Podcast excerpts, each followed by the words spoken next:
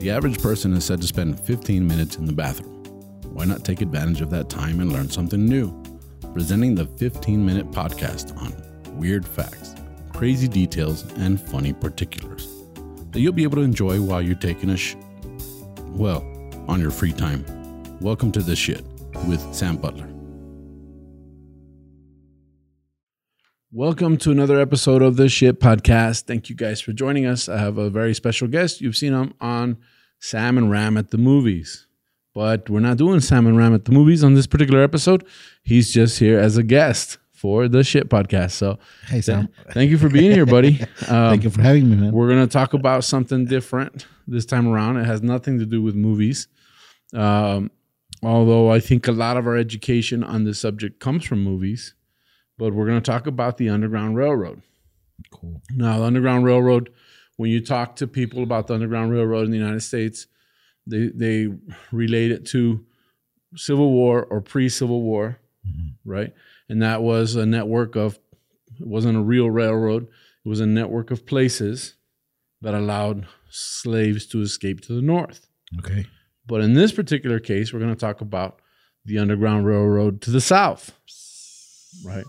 That's something that it, that there's not a lot in the history books talking about the Underground Railroad from the United States to Mexico. But it's a very interesting subject because there's not a lot of information on it on the U.S. side. Not a lot of people know that it even existed.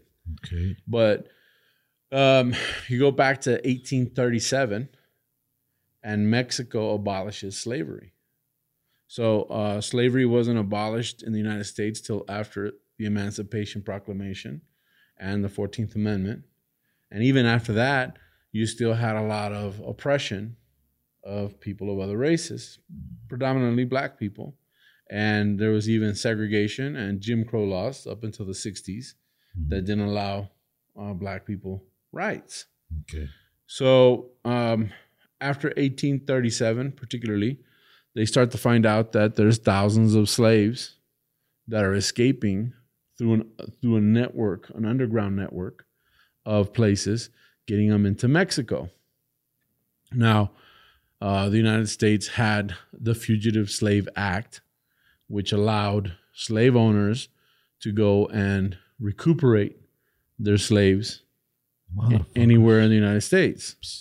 So let's say that you do make it to New York, They're gonna get you there. they can get a bounty hunter to go get you, find you, and bring you back to the South Yeah.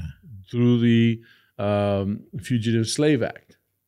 Well, Mexico decides to say, nah, we're not going to honor the Fugitive Slave Act. So it became an option for a lot of slaves, especially in the South, in the South in Texas, to make their way to Mexico. Okay.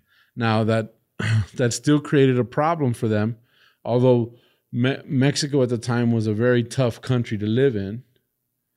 They would escape slavery, which was even tougher, and they'd move to Mexico. But that didn't stop bounty hunters from trying to go get them. And so the bounty hunters would go, and there was um, there was a professor, uh, uh, an historian, Alice Baumgartner, who's the assistant professor at USC, who started looking into the subject because she couldn't find a lot of information on this underground railroad. Okay. And so when she started looking into the information on the documentation for the US side, th- they find out that that a lot of the documentation said that slaves had indeed escaped to Mexico. But life was so bad in Mexico that a lot of them came back on their own. Oh, damn it. That's that's what that's what the documents in the US said. That's sad. Huh? right? But then she started looking at documentation from the Mexican side and realized that it wasn't that their bad life was so bad in Mexico that they'd rather be slaves.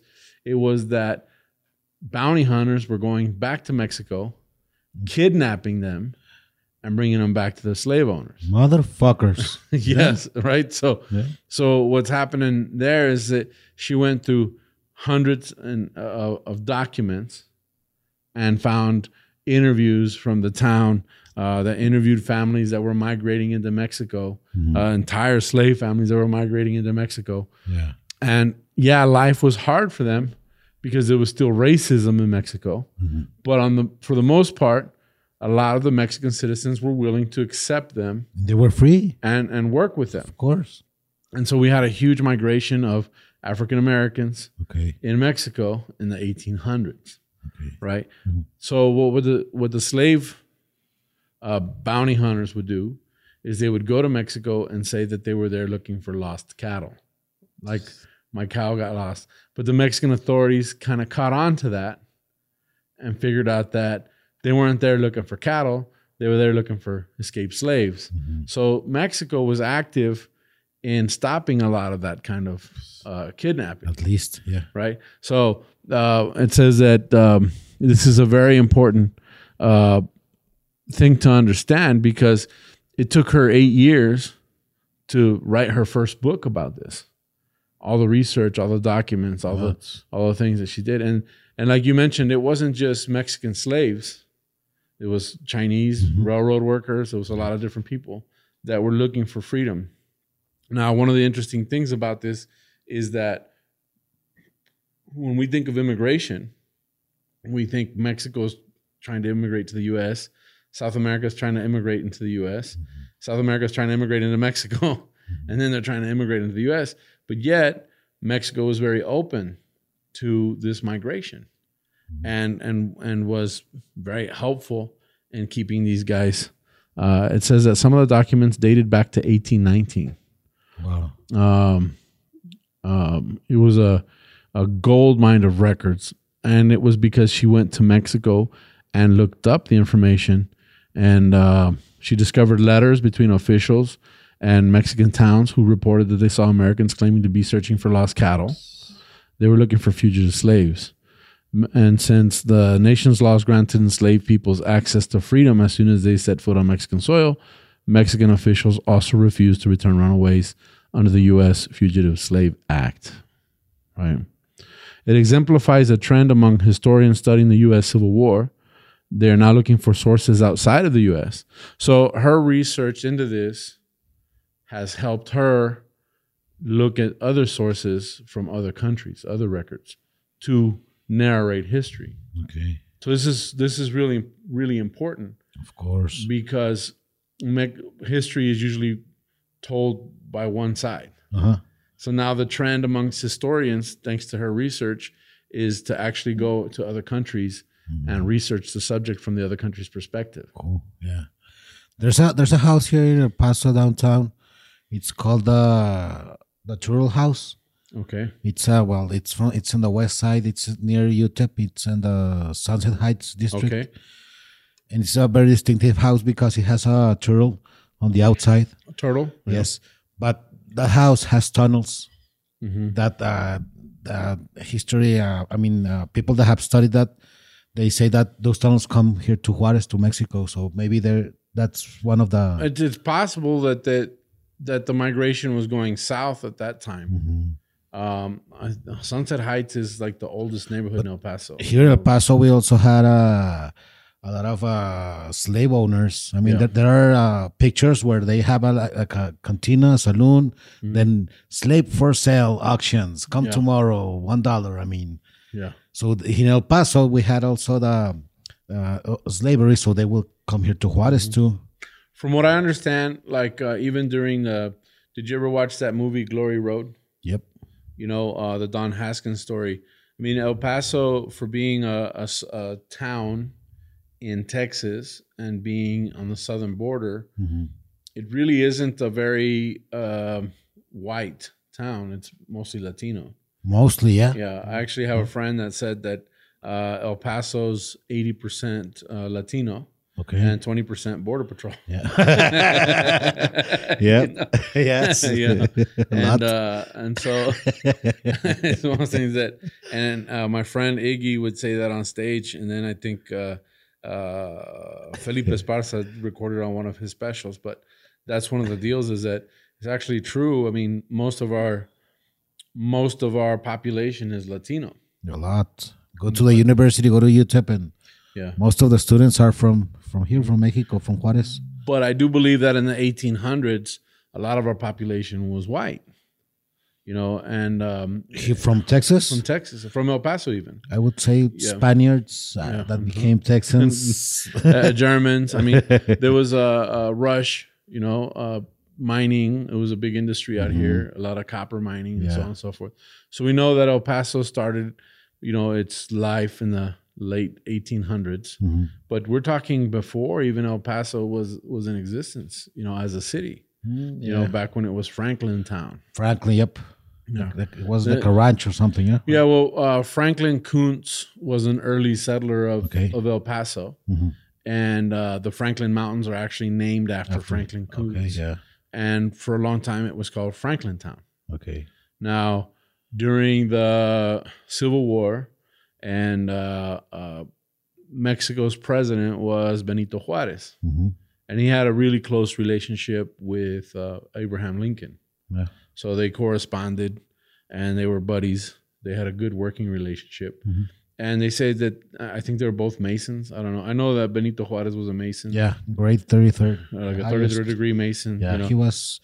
He had some good th- things, but he had also had a lot of bad things. Yeah. We're gonna talk about that later. We'll talk about that later. Yep, yeah, yep. yeah. We got to Come do an on. episode about Yeah, Benito he- Juarez. He's still another politician. I mean, He's in a yeah, come on. and I think he he was also indigenous, right? Um, He was not a lot, but he took advantage of that to take advantage for that. marketing purposes. Okay. Look, I'm an indigenous person. Vote for me. Yeah, well, for me. Well, vote for me because Mm-hmm. he did not get to the presidency by the vote.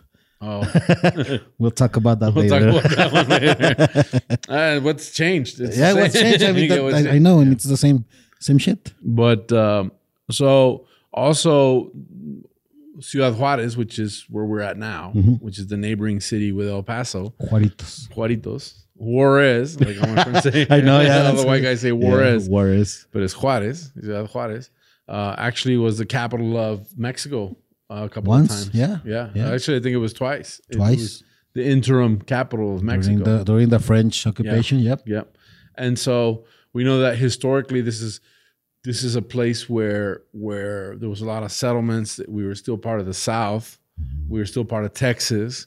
Although right now we're kind of the exception. I, I think the rest of Texas is different from us. You know, I think we're more like New Mexicans than Texans, honestly. What, El know, Paso? El Paso, yeah. Yeah, there's And- there's a bit, there's more up, um, they're more open to Yeah. to things. Yeah, yeah. I mean, we're we we we are so far out yeah, uh, from the rest of the state yeah. that we're we're totally different. Uh-huh. You have your own identity. Yeah, we're all completely different. Even our accents different. I mean, I was in Dallas and they go, "Oh, you're from El Paso." I said, "Yeah." They go, "Oh, that's hilarious." And I said, "What?" They go, "Yeah, El Pasoans always say that's hilarious. I don't know why." And I was like, "That's hilarious." but I started to realize that it's true. I mean, we do say it's hilarious a lot. So there, I mean, even even other Texans recognize that we're we're different than most of the state of Texas. But I know that in downtown El Paso, there's there's some establishments that actually have black ceramic tile on the storefronts. Mhm. Now, what I heard, I don't know if this is true. I haven't investigated it, but they said that the storefronts that had the black ceramic tile meant that they were they were businesses that would sell to black people, Wow. right? And there's some like uh, uh, you go to the pizza joint downtown, Yep. And the front the storefronts all black ceramic and some of the bars there all have that black ceramic right on right on franklin street. Uh-huh. right another franklin franklin and stanton right? And so el paso is a place where where although we were like texas we were a little bit different.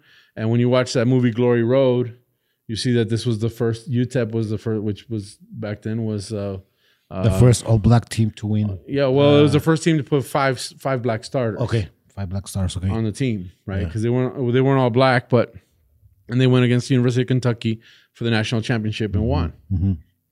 Right. Go UTEP. Well, uh, Texas. It was Texas Western. Texas right? Western that time. Yeah, Texas. Western at that time, which is now UTEP. But you see how I can see how we would be more uh, open to smuggling people across the border the other way in the 1800s. But I, now I think those tunnels were Come made, back, were made for people to come this way. you know? Yeah. And so there's a lot that that's kind of the the catch 22 with the river is that uh, the river is actually uh, it's got a it's it's been turned into a channel Mhm. Right now, people look at the Rio Grande and go, "It's not that big."